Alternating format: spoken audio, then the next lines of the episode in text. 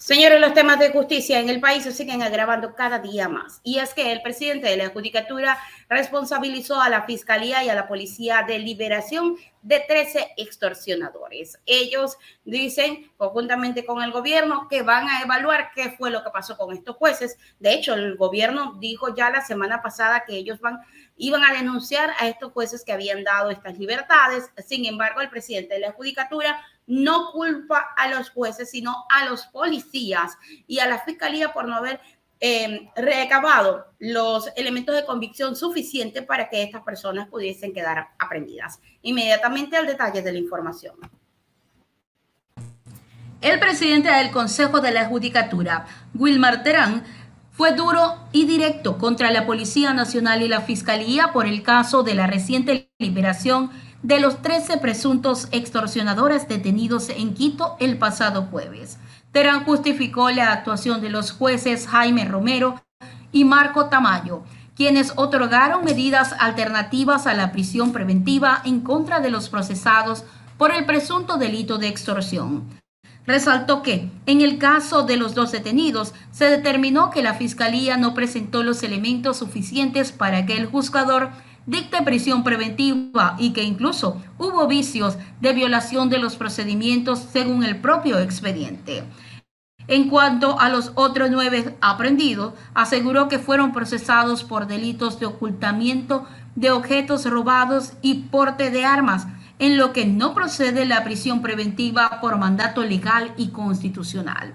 Por ello, Terán demandó que se requieren que los actores como la Policía Nacional efectúen su trabajo de manera profesional, responsable y eficiente, y añadió que el Consejo de la Judicatura solicitó que se investigue a los responsables de los malos procedimientos investigativos en este caso.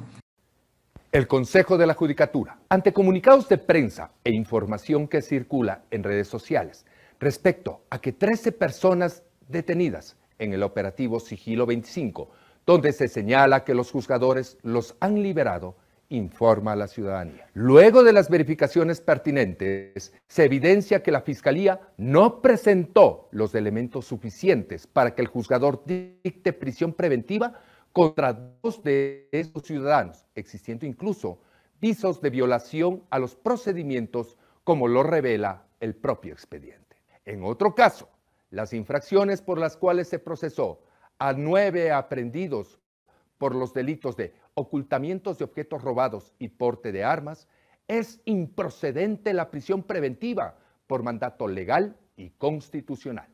En ambos casos, los jueces solicitaron se investigue a los responsables de estos procedimientos.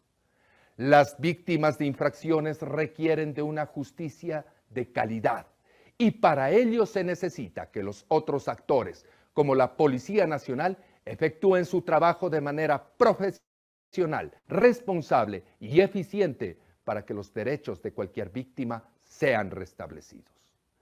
El Consejo de la Judicatura se suma a la lucha contra la delincuencia y crimen organizado, pero siempre exigiendo el debido proceso para que se proteja el derecho. Previo al pronunciamiento de Terán, la liberación de los 13 presuntos extorsionadores generó enérgicas reacciones. Desde el propio presidente de la República, Guillermo Lazo, el ministro de Interior y la Policía Nacional. El jefe de Estado anunció presentará una denuncia en contra de los jueces Romeo y Tamayo. La policía detuvo a 13 individuos en delito flagrante por extorsión. Hoy los jueces Jaime Romero y Marco Tamayo los liberaron dispuse denunciarlos por este acto que pretende dejarlos impunes, señaló Lazo a través de su cuenta en Twitter. Ahí está, señores, personas que aparentemente han extorsionado, se les deja libres en el país por no tener los elementos suficientes de convicción para que se mantengan privados de libertad.